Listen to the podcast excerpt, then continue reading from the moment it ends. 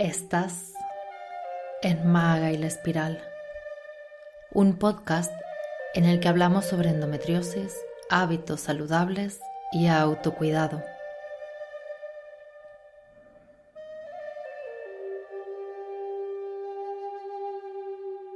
Un programa donde te invito a soltar tu traje de guerrera y vestirte con la desnudez de la mujer pacífica que habita dentro de ti.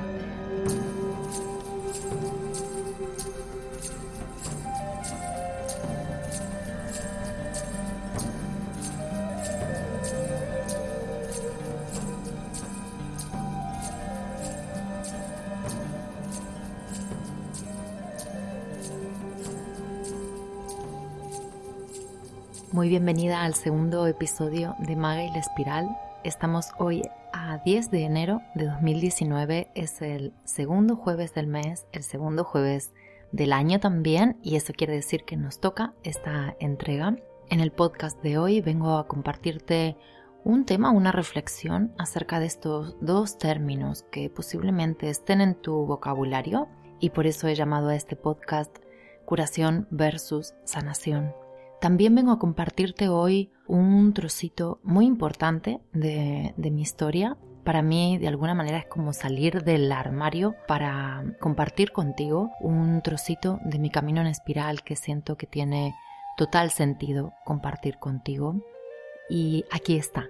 Así que si me acompañas, comenzamos. Hay dos palabras que siento que revolotean sobre nosotras cuando estamos transitando un camino junto a una condición física. O al menos así fue como fue para mí. Estas dos palabras estuvieron bastante tiempo acompañándome en, en mi camino en espiral. Y estas palabras son curación y sanación.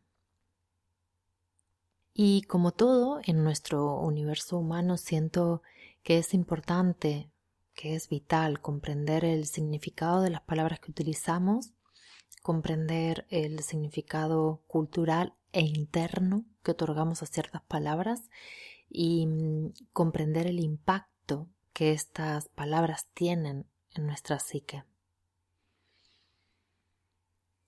Siento también que es importante mm, hacer el ejercicio de resignificar ciertas palabras. Y en este sentido siento siempre útil y práctico recurrir al significado etimológico de las palabras para poder conocer de dónde viene, cuál es el sentido original de los términos que utilizamos para definirnos y definir la realidad en que vivimos. También siento que es importante e interesante a la vez comprender cómo ciertas palabras se han alejado de su etimología, ¿no? es decir, de su significado originario, convirtiéndose en algo diferente. Y mm, siento que especialmente en lo que respecta a nosotras, en relación a nuestros cuerpos y sus procesos, ese nuevo significado muchas veces promueve el alejamiento e incluso promueve un enfrentamiento con la realidad de quienes somos y lo que estamos viviendo a cada momento. Antes de entrar a las palabras sanación y curación y este versus que he planteado como título, antes eh, me gustaría que pudiéramos reflexionar sobre la palabra enfermedad, que es una palabra que proviene del latín infirmitas, que significa literalmente falto de firmeza. Luego, el significado de la palabra enfermedad es, si lo buscamos en el diccionario, el de alteración o desviación del estado fisiológico de una o varias partes del cuerpo y que se manifiesta con síntomas y signos que les son característicos. En este sentido, y en relación al significado etimológico eh, y en relación a la endometriosis también en particular, la pregunta que para mí fue curiosa de plantearme a mí misma en su momento fue, ¿en qué área de mi vida estoy falta de firmeza? Es decir, ¿en qué área siento que camino por tierras poco firmes, resbalosas o mm, que me son tan desconocidas que me falta una brújula interna para guiarme por ese territorio. En qué áreas de mi vida estaría bien sumar firmeza, solidez, contundencia o determinación. Luego, en, relación al significado de la palabra enfermedad, la misma me dice que hay una alteración o desviación del estado fisiológico de una o varias partes de mi cuerpo y que se están manifestando con ciertos síntomas. ¿sí? Esta es la, definición del diccionario. Y posiblemente en relación a la endometriosis um, puedas tener muy claro cuáles son los síntomas manifiestos, pero la pregunta que siento que es aquí interesante es, ¿comprendo cuáles son las áreas de mi cuerpo implicadas en estos síntomas? ¿Conozco su funcionamiento fisiológico en salud? ¿Cuál es mi relación en este universo pélvico que me conforma como mujer? En mi experiencia personal estas preguntas me abrieron un universo de exploración y aprendizaje que posiblemente no se me hubiera abierto de otra manera. No lo sé, quién sabe. Pero bueno, comprendí eh, en primer lugar el nivel de tremenda desconexión en el que vivía en relación conmigo misma, con mi cuerpo y con sus ciclos, con sus ritmos. Comprendí que vivía en un total desconocimiento acerca de por qué me sentía como me sentía, por ejemplo, a lo largo de un ciclo menstrual, por qué fluctuaba mi energía, por qué fluctuaba mi emocionalidad, mi energía vital, mi deseo sexual entendí que había tomado como propias ciertas expresiones del lenguaje para designar negativamente procesos que tanto tienen que ver con la vida, que tanto tienen que ver con la fuerza femenina y que tanto tienen que ver con la expresión de mi creatividad, que tanto tienen que ver en definitiva con la expresión de quién soy. Junto con la aparición de los primeros síntomas y a medida que estos se iban agravando, había en mí una exigencia que iba en crecimiento constante, una exigencia hacia mi cuerpo de curarse, una exigencia hacia mi cuerpo para que dejara de sentir lo que sentía, para que dejara de manifestar la sintomatología. Este nivel de exigencia pude ver más tarde que también se manifestaba en muchas otras áreas, por no decir en todas las áreas de mi vida. Y a medida que comencé a adentrarme en la conexión conmigo misma y en la puesta en práctica de diferentes recursos para aliviar los síntomas y devolver a mi cuerpo y a mi mente la paz que había perdido por completo, una nueva palabra entró en mi vocabulario y es la palabra sanación.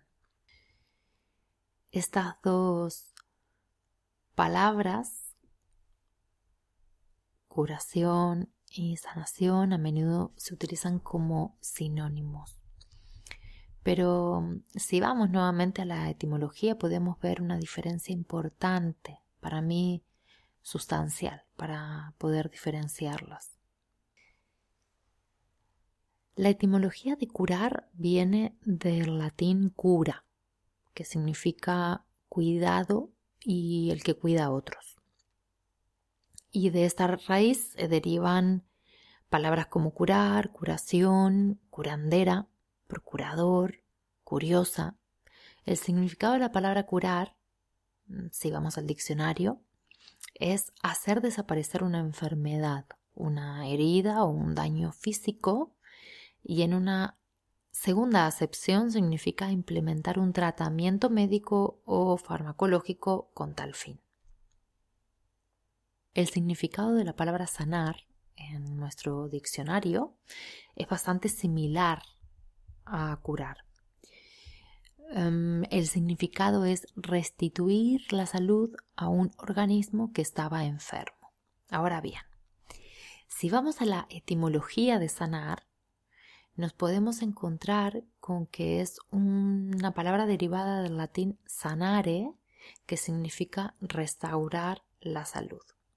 Y a su vez, sanare es una palabra que deriva de sanus, que significa sano, sensato, que no está loco.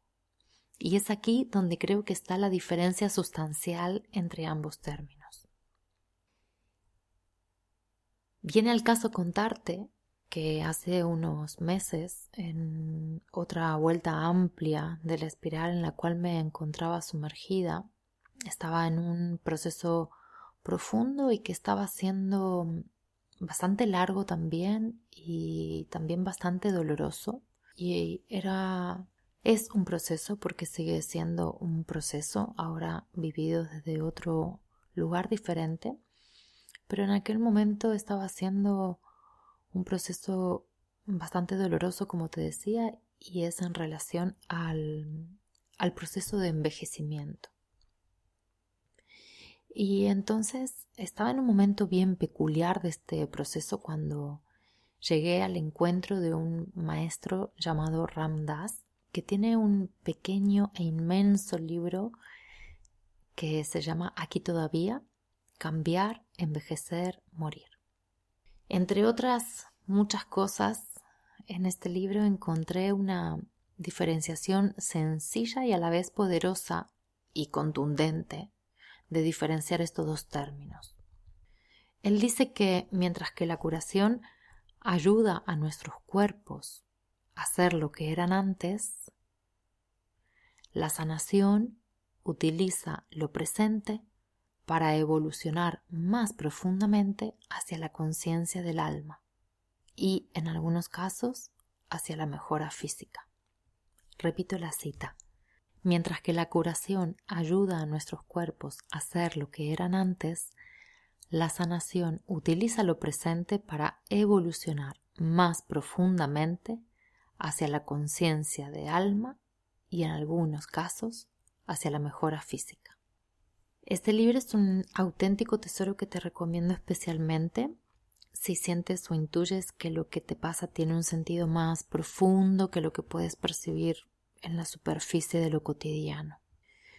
En este libro Ramdas continúa explicando cómo, a pesar de no haberse curado de su apoplejía los dos años anteriores a la finalización de este libro, dice que se encuentran entre los más felices de su vida, debido a la profunda sanación de su corazón y de su mente. Él se encontraba escribiendo este libro cuando sufrió la apoplejía. Cuenta que estaba en un momento en el que sentía que le faltaba como un eslabón importante, una información que todavía no disponía para poder dar un sentido verdadero al contenido de su libro.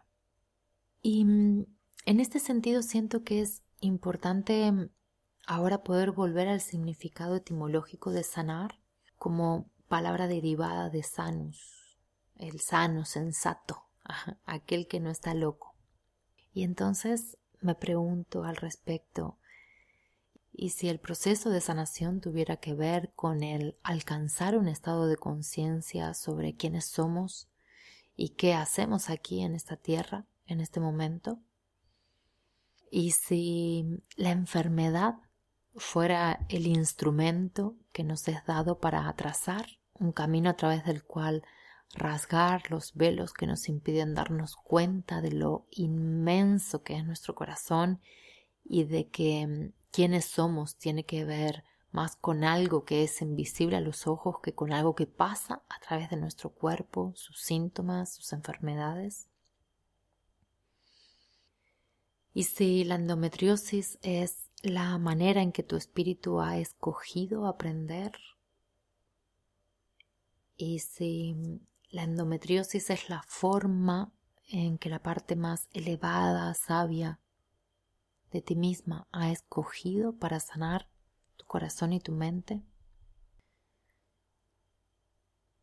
posiblemente ya hayas escuchado o leído por ahí que hasta la fecha la endometriosis es una enfermedad sin cura.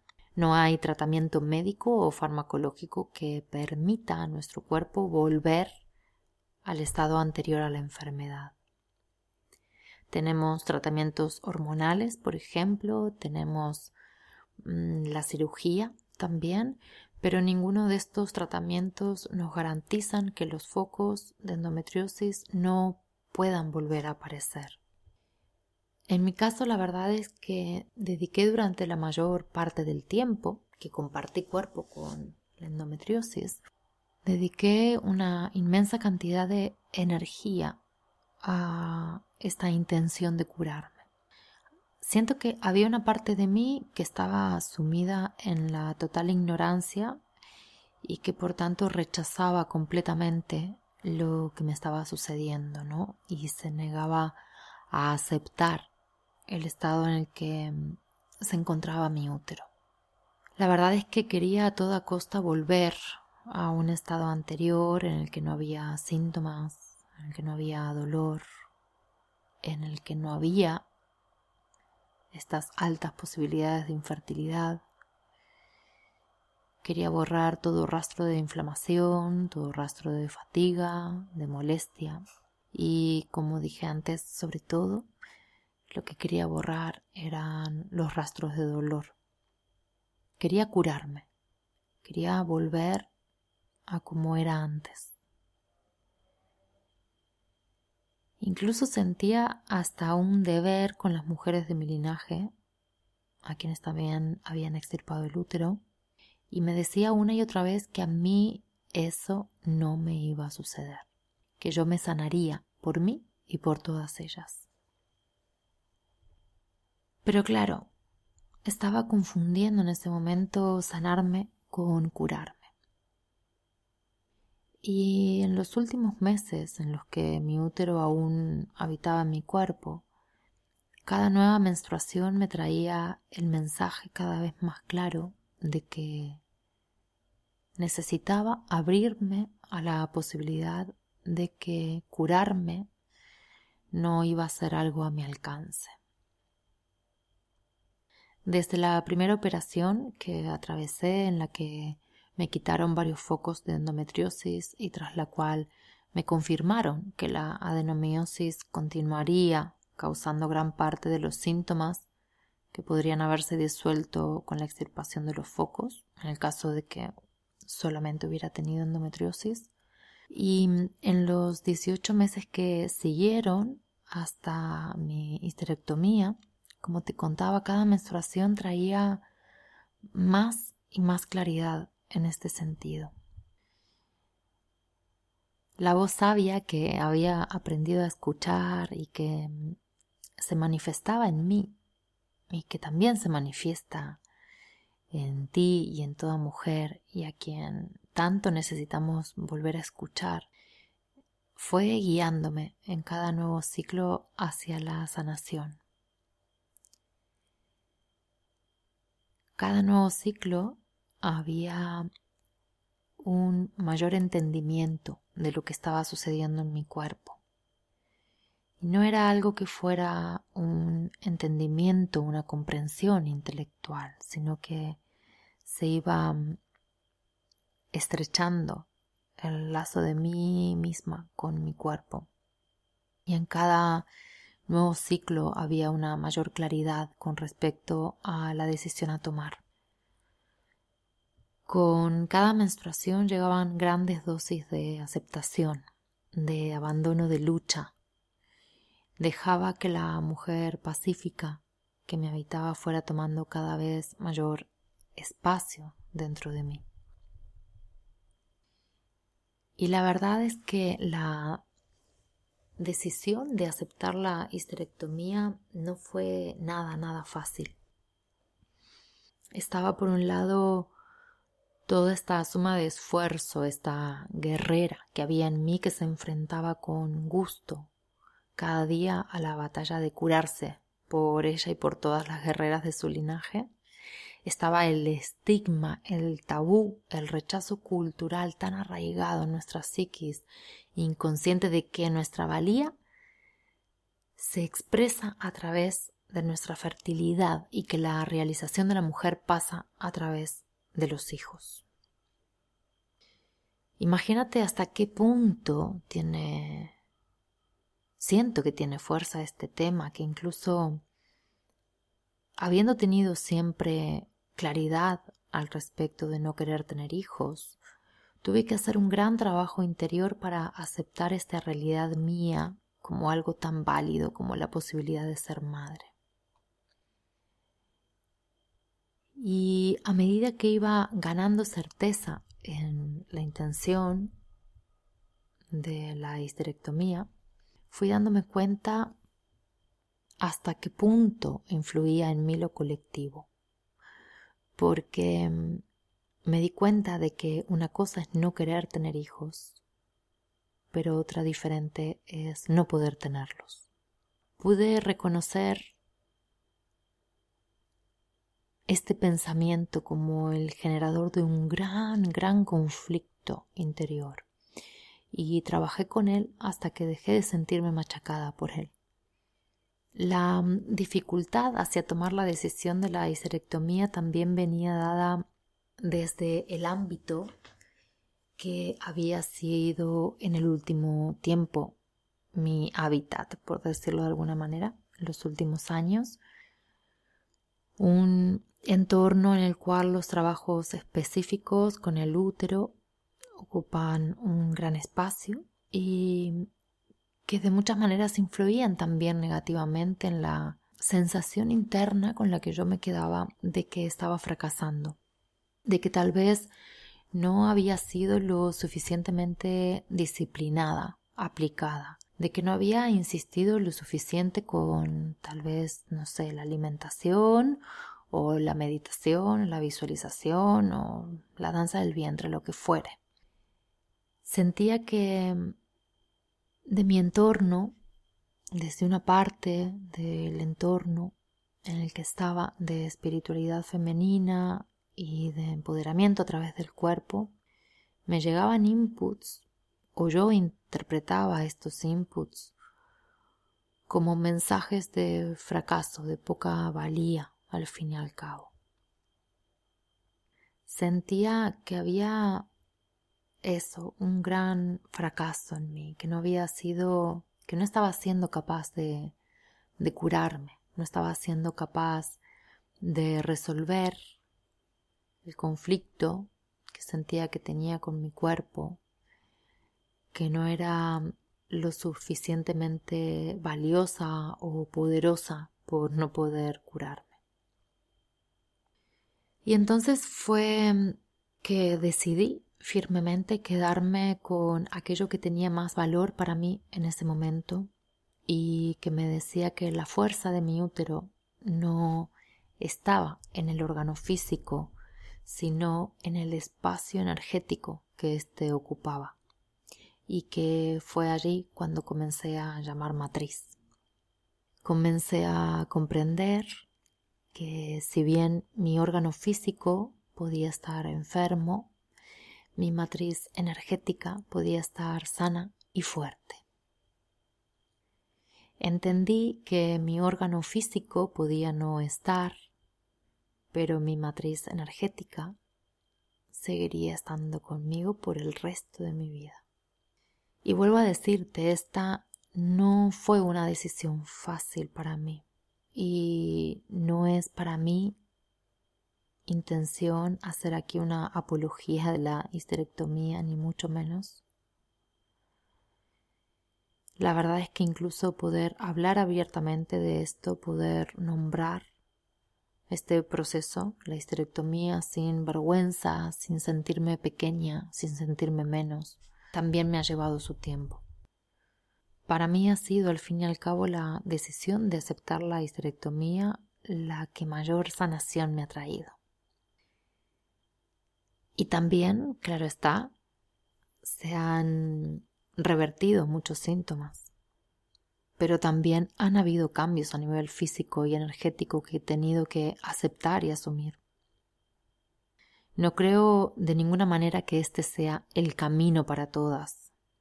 De hecho, la histerectomía ha de ser siempre, siempre, siempre el último, el último recurso. Y es importante llegar a esta decisión preparada mental y emocionalmente. Es importante la información, saber cuáles son las opciones, qué tipos de histerectomía se realizan, cuál te realizarían a ti si llegara el momento, cuáles son los efectos secundarios de cada una y en todo caso tomar la decisión habiendo reflexionado, barajado los pros y los contras, habiendo sido una decisión 100% tomada por cuenta de cada mujer, en la que no cabe la opinión externa. Aquí la única opinión válida es la opinión de cada una sobre su propio cuerpo. Es este retomar la soberanía de nuestro propio cuerpo, decidiendo cada una lo que es mejor para sí misma. Ya sea que decidas comenzar un tratamiento hormonal, aceptar una cirugía para quitar focos de endometriosis o aceptando un posible tratamiento experimental, tal vez, o atravesando la histerectomía, que cada decisión venga dada por un profundo camino de reflexión o igual por un chispazo de intuición y entendimiento fugaz, pero que venga dado desde ti misma y no desde fuera de ti. Porque solo tú tienes el poder de saber qué es lo más adecuado para ti Solo tú puedes conocer cuál es el camino que necesitas transitar, cómo lo quieres transitar y para qué lo quieres transitar. Nadie que no esté en ti, nadie que no esté en tu cuerpo, en tus síntomas, puede saber qué es lo que más te conviene o necesitas. La medicina y los médicos pueden darte opiniones. De hecho, basta visitar diferentes médicos para recibir diferentes opiniones sobre los mismos síntomas o diagnósticos.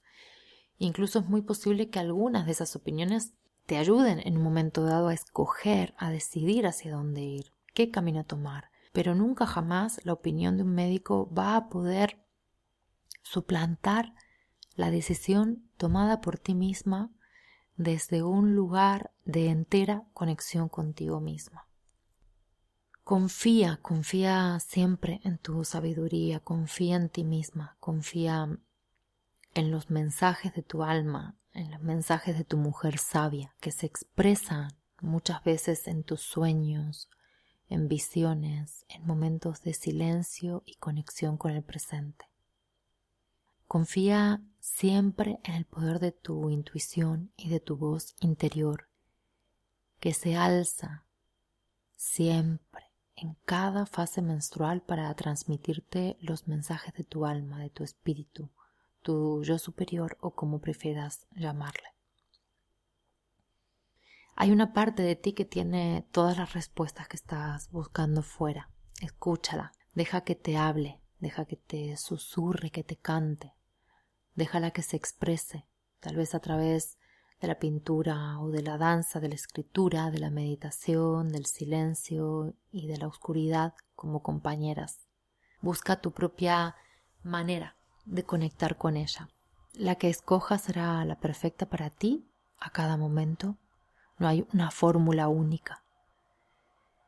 Y también si lo sientes, experimenta diferentes maneras en diferentes momentos hasta encontrar la que mejor encaja contigo. La manera en que la expresión de tu voz interior más fácilmente encuentra el canal para expresarse. Para cerrar este podcast, me gustaría invitarte a un ejercicio de escritura que puedes realizar por la mañana como primera actividad del día. Escoge para ello un día en el que puedas tomarte unos minutos, tal vez 10, 15, antes de iniciar tu jornada o guarda en tu jornada 15 minutos de tu mañana, el primer momento de la mañana para esta propuesta sin que medie reflexión, es decir, escribiendo sin juzgar lo que va plasmando sobre la hoja tu mano, responde a estas preguntas que escucharás a continuación. Te sugiero que escribas a mano, ya que la escritura manual facilita mucho más que la escritura mecanografiada acceder a tu voz interior. Si quieres puedes apuntar ahora estas preguntas en una hoja o en tu libreta y responderlas el día escogido. En base a la diferenciación entre curación y sanación que he compartido en este audio, la primera pregunta es, ¿cómo es para mí curarme? ¿Qué sentiría o qué dejaría de sentir si me supiera curada? ¿Cómo es para mí sanarme? ¿Qué sentiría o dejaría de sentir si me supiera sanada? ¿Qué partes de mí misma, de las decisiones que siento tomar con respecto a mi salud y mi enfermedad, están en conflicto con el mundo exterior?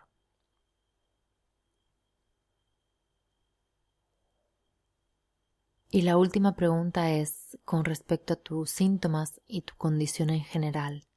¿Hay algo que escogerías hacer o dejar de hacer si no hubiera ningún impedimento desde el mundo exterior o desde una parte interna que se opone a esta decisión?